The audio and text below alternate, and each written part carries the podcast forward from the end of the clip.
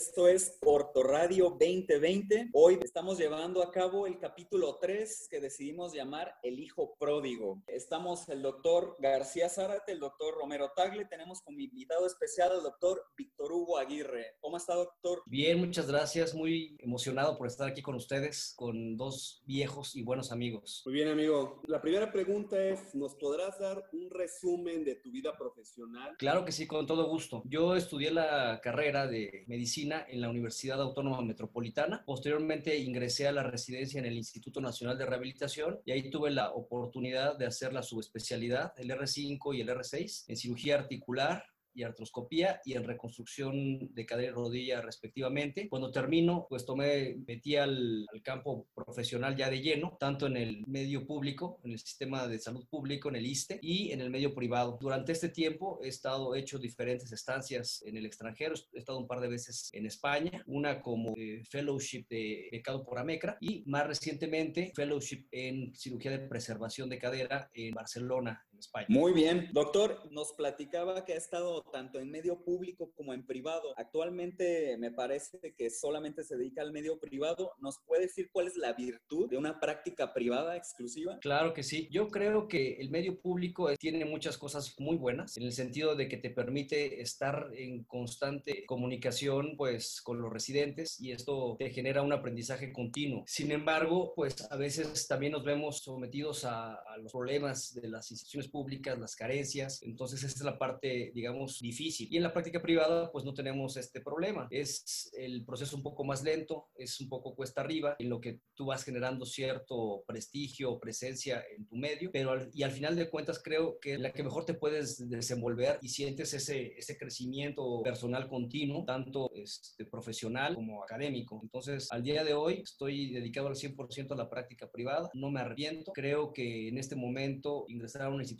pública tiene, no es tan sencillo, aparte pues por la, la situación que estamos viviendo de sanidad, pero bueno, esa es mi, mi perspectiva. Perfecto, amigo. Otra pregunta. ¿Qué te ancla? Dime, dime. ¿Qué te ancla a la Ciudad de México? Bueno, la Ciudad de México creo que es una ciudad increíble que tiene todo. Yo tengo viviendo aquí en la Ciudad de México más de 20 años, 22 años, entonces siempre ha sido un lugar que me ha ofrecido todo lo que, lo que he necesitado, lo que he querido, me ha dado oportunidades, entonces ahora me ancla pues en parte el trabajo y por otra parte mi familia, eh, mi esposa, mi hija, pues son chilangas, entonces pues yo también estoy aquí. Muy bien. Oiga, Doc, ¿Trabaja en algún grupo médico? Sí, trabajo en un grupo médico en el Hospital Ángeles del Pedregal. Es el grupo eh, de reconstrucción articular AC. Es un grupo en donde hacemos cirugía articular avanzada, eh, cadera, rodilla, de hombro, de codo. Y lo conformamos dos médicos, el doctor Fernando Valero y su servidor, Víctor Aguirre. Tenemos dos fellows por año, entonces ese es el, equipo que, conformamos. Nos ha tocado que vengan residentes de cuarto año de diferentes partes del país, entonces eso nos, enriquece a todos y es parte de, continuar haciendo pues una práctica médica integral, ¿no? Tanto asistencial, docente, de investigación. Excelente. ¿Nos podría contar ah, algo acerca de su experiencia como parte del Colegio Mexicano de Ortopedia? Pues en principio para mí es un gran honor. Yo creo que nunca, nunca lo imaginé. O sea, el ser parte de la plantilla de profesores, yo me acuerdo cuando era residente, cómo iba a los congresos y, veía pues a la gente que uno admiraba en el podium, compartiendo sus experiencias, enseñándonos. Entonces, estar del otro lado, pues bueno, es un gran privilegio y no puedo negarlo. Siempre te, son foros que te imponen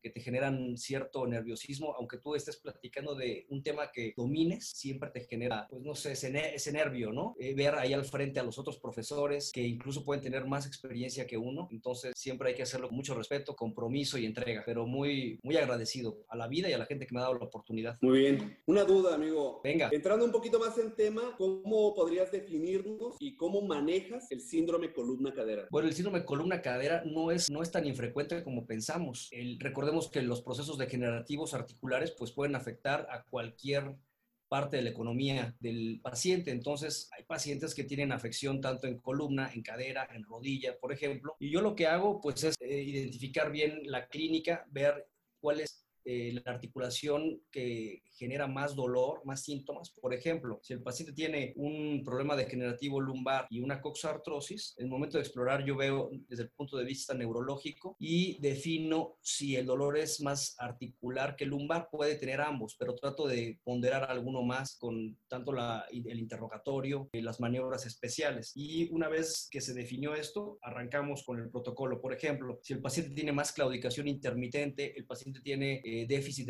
neurológico de cualquier tipo, falta de fuerza, falta de sensibilidad, de motricidad, eh, más que la coxartrosis, pues lo envío a columna. Si el paciente, el problema que tiene es eh, disminución del rango de movilidad articular, más dolor para la flexión, rotación interna del, del muslo, pues bueno, entonces nos empezamos a enfocar primero en la cadera. Entonces, como que no hay una, no hay una fórmula. Quizás los columnólogos digan que primero la columna y los caderólogos primero la cadera, pero creo que depende de cada caso en particular. Es correcto. Muy bien. ¿Y usted qué estudios de imagen solicita para hacer una planeación prequirúrgica adecuada? Bueno, el protocolo que yo pido siempre que vea a un paciente con coxartrosis es una AP de pelvis en bipedestación. Es mi punto número uno. Con esto yo puedo inferir cuál es la posición normal de la, de la basculación pélvica. Si tú lo pides acostado, pues esta puede cambiar te puede quedar una proyección quizás un poco tipo inlet o outlet y que te genere, ¿cómo decirlo?, una apreciación errónea de la basculación pélvica. Entonces siempre la pido en bipedestación, pido una proyección de DUN a 45 grados y pido un falso perfil también de pie. Entonces, con esto puedo ver a la cadera tanto de a la articulación coxofemoral, mejor dicho, tanto de frente, una proyección axial y una proyección de perfil o lateral. Muy bien, amigo. ¿Cuándo le pides una tomografía a estos pacientes? Yo pido tomografías muy rara vez, pido tomografías, por ejemplo, en revisiones, para entender cómo están posicionados los componentes, evaluar si están flojos o están bien fijos. Eh, pido también tomografías cuando hay material de osteosíntesis y tengo que hacer un retiro de material de osteosíntesis, tengo tornillos por acá volando. Básicamente lo hago para eso. En algunos casos de primarias, de coxartrosis primarias complejas, quizás en una protrusión acetabular podría yo solicitarlo para ver si tengo fondo en el acetábulo, si tengo que requerir eh, o solicitar injerto para la cirugía. Entonces son en casos como que muy, muy específicos, pero de manera rutinaria no lo hago, ¿eh? no, no las pido. Ok, muy bien. ¿Y qué escalas clínicas prequirúrgicas utilizan los pacientes? Bueno, las escalas clínicas que utilizo es el WOMA, que es una escala muy sencilla, y el Harris Hip Score, que es una escala que todos lados la encontramos publicada y podemos homologar nuestros resultados con lo que se publica en la literatura universal. Tratamos de hacérselo a, prácticamente todos los pacientes que, que, operamos, las escalas funcionales, pre y postoperatorias. Aparte de estos estudios radiológicos, ¿qué más eh, haces en tu valoración preoperatoria? Desde el punto de vista imagenológico, pues mi estudio principal son las radiografías para mi planificación. Ocasionalmente, como les comentaba, la tomografía y en algunos casos también pido resonancias magnéticas. Por ejemplo, cuando sospecho necrosis avasculares, que hemos tenido casos en donde el paciente llega con coxalgia, pides las radiografías, son prácticamente normales, pides la, resonancia y ves eh, al paciente con un proceso de, necrosis avascular, a veces incipiente, entonces es importante en ese caso. Y desde el punto de vista de laboratorio, pido los, los de rutina preoperatorios, biometría hemática, química sanguínea completa de 28 elementos, pido tiempos de coagulación, grupo sanguíneo, eh, examen general general de orina y ahora estamos pidiéndole a todos los pacientes la, la prueba de PCR para el COVID. Ok. okay.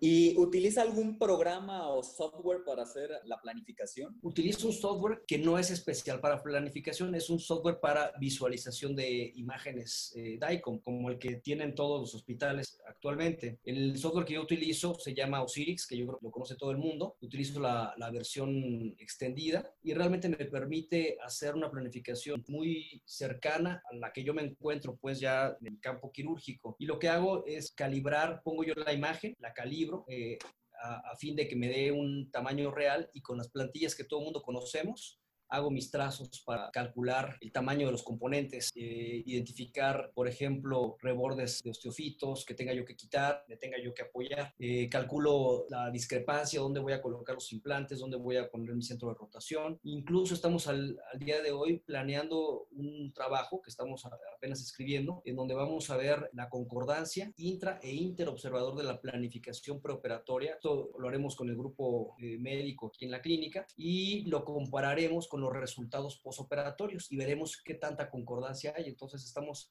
ahora trabajando con, con esto. Y bueno, y en ese trabajo que pretendemos diseñar, explicar paso a paso qué hacemos nosotros o cómo, cómo vamos haciendo esta planificación que es realmente muy, muy sencilla y trata de tomar casi todos los puntos importantes. Oye, Víctor, pero este software no es barato. ¿A partir de cuántas planeaciones prequirúrgicas es costeable tener esto? Sobre todo en una práctica privada donde uno es el que tiene que estar pagando todo. Claro, claro. Yo no lo pago por las planificaciones, lo pago porque es una herramienta para mi trabajo. Ahí puedo ver cualquier tipo de estudio que me llegue al día de hoy, todos los estudios que tenemos y que pedimos son digitalizados. Es raro que yo tenga que, prender el negatoscopio y ver una placa impresa. Todo lo vemos digital, resonancias, rayos X simples, tomografías. Entonces nos permite hacer, esta versión extendida te permite hacer reconstrucciones tridimensionales con mucha nitidez.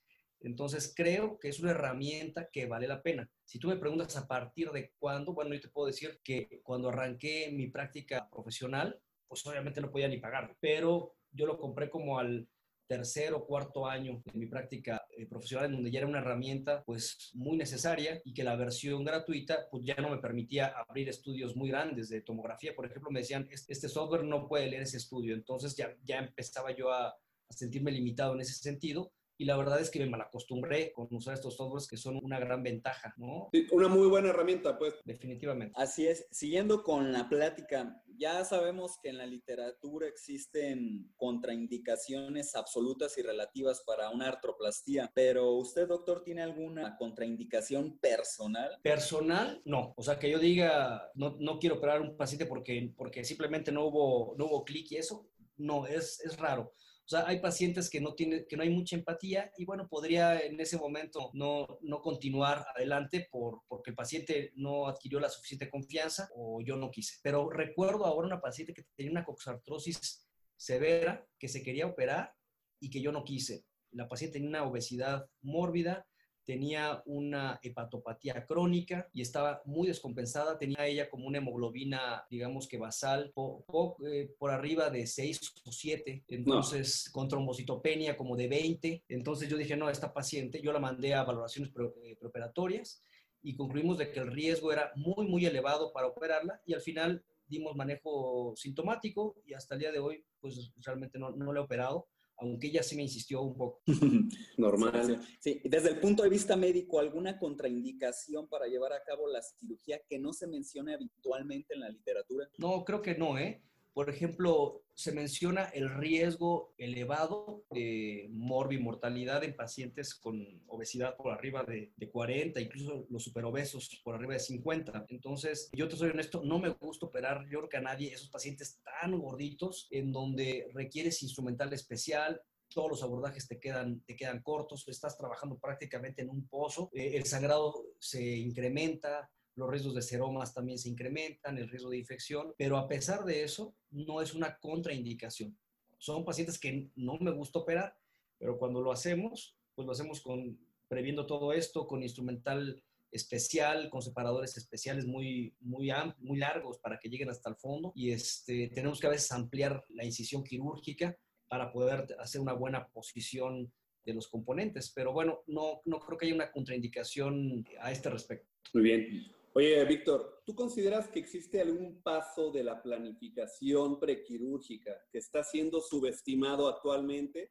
Yo creo que sí. Yo siento y te digo porque a mí me pasó que en la residencia todos nos enseñan a planificar, a agarrar tu papel calca, a este, hacer los trazos de una fractura de, tobillo, de una fractura de tibia, lo que sea, hacemos planificaciones. Pero creo que, lo, que no lo hacemos con la conciencia real, sino como, bueno, voy a hacer la tarea que me dejaron y al final no vemos la trascendencia de esto. Entonces, al final del día, tú terminas haciendo planificaciones, y lo digo entrecomillado, porque tú ves la radiografía y dices, ah, ya sé qué le voy a hacer, pero nunca de verdad te pones a, a ver esos pequeños detalles, tamaños de componentes, distancias, por ejemplo, femorales, tamaños de canales femorales.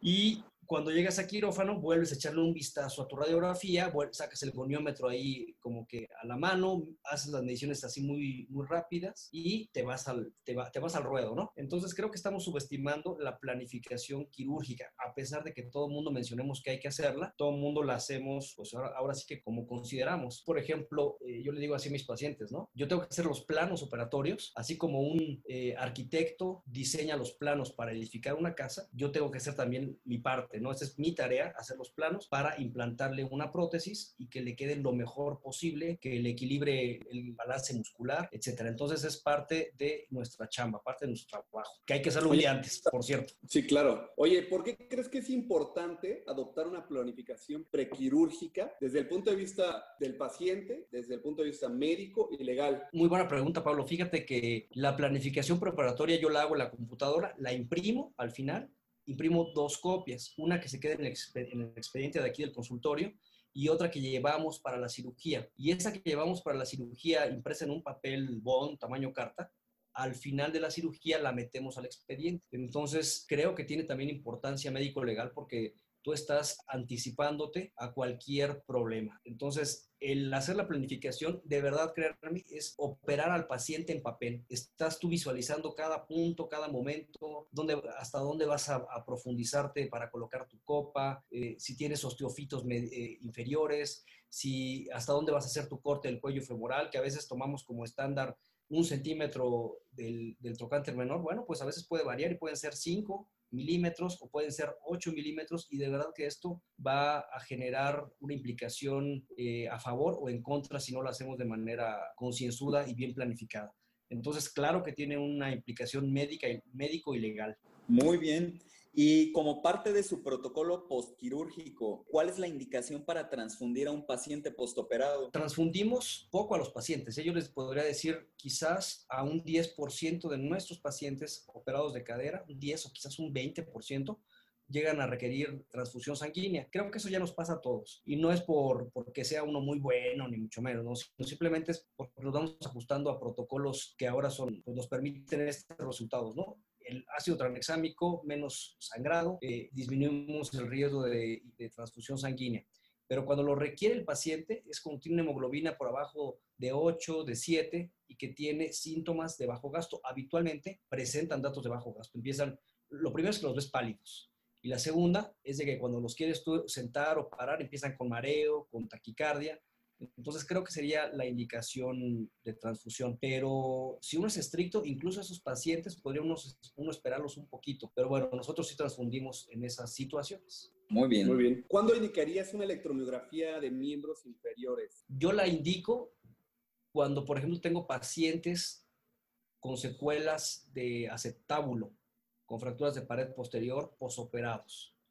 Entonces, la mayoría de ellos tienen datos eh, o riesgo de tener lesión neurológica. Entonces, lo pido una para documentarlo en, primera instancia y, la otra, pues bueno, eh, también como seguridad médico-legal, ¿no? De que el paciente, si ya tenía un daño, pues bueno, está ahí documentado y no que es parte del, del procedimiento que le vamos a realizar en ese momento. Entonces, creo que sería en esos casos. Ahora, también por patologías primarias, los solicito cuando estoy pensando en un síndrome de glúteo profundo y tengo duda si es problema radicular a nivel vertebral o lumbar o si el problema viene por un atrapamiento a nivel del, del espacio glúteo. Entonces, aquí es donde yo, yo pido estos estudios y trato de hacer esta diferenciación. Doctor, ¿es profesor de algún programa de educación médica? Sí, tengo el, el gusto de ser parte de, del programa de alta especialidad en cirugía articular eh, avalado por la SAGI. De aquí el Hospital Ángeles Pedregal. Es un curso que tenemos ya seis años con él, seis o siete generaciones. Este, estoy profesor adjunto, entonces el profesor titular es el doctor Fernando Valero. Yo tengo pues la fortuna de estar aquí. Muy bien. Oye amigo, ¿y cómo aplico para tu programa? Sobre todo para la gente que está interesada en seguir su educación. ¿Qué requisitos o algún teléfono, alguna dirección, un email? Claro, los requisitos son los de cualquier curso de posgrado. Son cartas de recomendación y una carta de motivos, currículum vitae, que habitualmente los empiezan a mandar los, los aspirantes por ahí del mes de agosto, septiembre, aquí directamente al consultorio. se hacen las entrevistas más o menos en octubre, noviembre, se les dan resultados a finales de noviembre, principios de diciembre, de los dos candidatos que se aceptaron ese año y el programa empieza como, como todos, en, eh, como cualquier especialidad médica y subespecialidad, en marzo de, de cada año. Así es.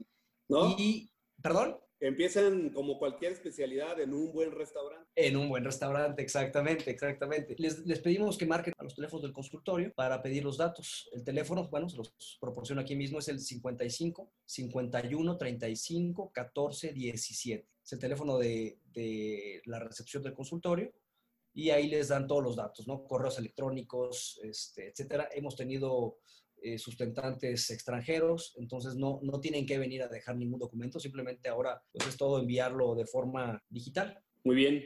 Amigo, necesito que me des tres consejos para los ortopedistas recién graduados. Bueno, uno que incluso a mí me dieron es que no se el interés y el entusiasmo. Sería el, el primero que yo les, les diría. Hay que picar piedra mucho tiempo, yo creo que toda la vida, pero es parte de la sal y pimienta de, en, este, en este negocio. Ser muy honestos con sus pacientes y consigo mismos. Entonces, creo que eso, es la clave al final de, del éxito, no solamente en ortopedia, sino creo que en todo, ¿no? Hacer algo, no indicarle al paciente, por ejemplo, un procedimiento que no le harías a un, tu madre, por ejemplo, o, a algún familiar cercano.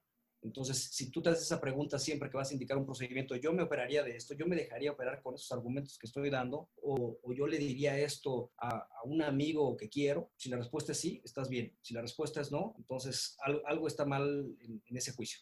Excelentes palabras. Y cambiando de tema un poco, ¿nos puede recomendar dos playas en Chiapas? Que haya sido, pues, ¿eh? Que haya ido, bueno, alguna vez, alguna vez fui a eh, Puerto Arista hace muchos años y creo que es la única playa de, mi estado natal que conozco. Y la segunda, que les puedo recomendar porque la vi en una película y sé que está en Chiapas, es Boca del Cielo. Entonces, este, son las dos que, les puedo recomendar. Son, son playas rústicas, no se imaginen eh, Acapulco ni mucho menos. Las playas chiapanecas que están en el Pacífico son con oleajes fuertes, con altas profundidades a los pocos metros, entonces son de, son de cuidado pero son muy bonitas también. Muy bien, amigo. Ahora que se acaba el COVID, ¿dónde me recomiendas ir a comer en San Cristóbal? Pues mira, tiene una oferta culinaria. Eh, San Cristóbal es un pueblo mágico que tiene, que mezcla tanto las culturas prehispánicas, nuestra cultura mestiza también, y es un lugar que atrae mucho al turista extranjero, principalmente europeo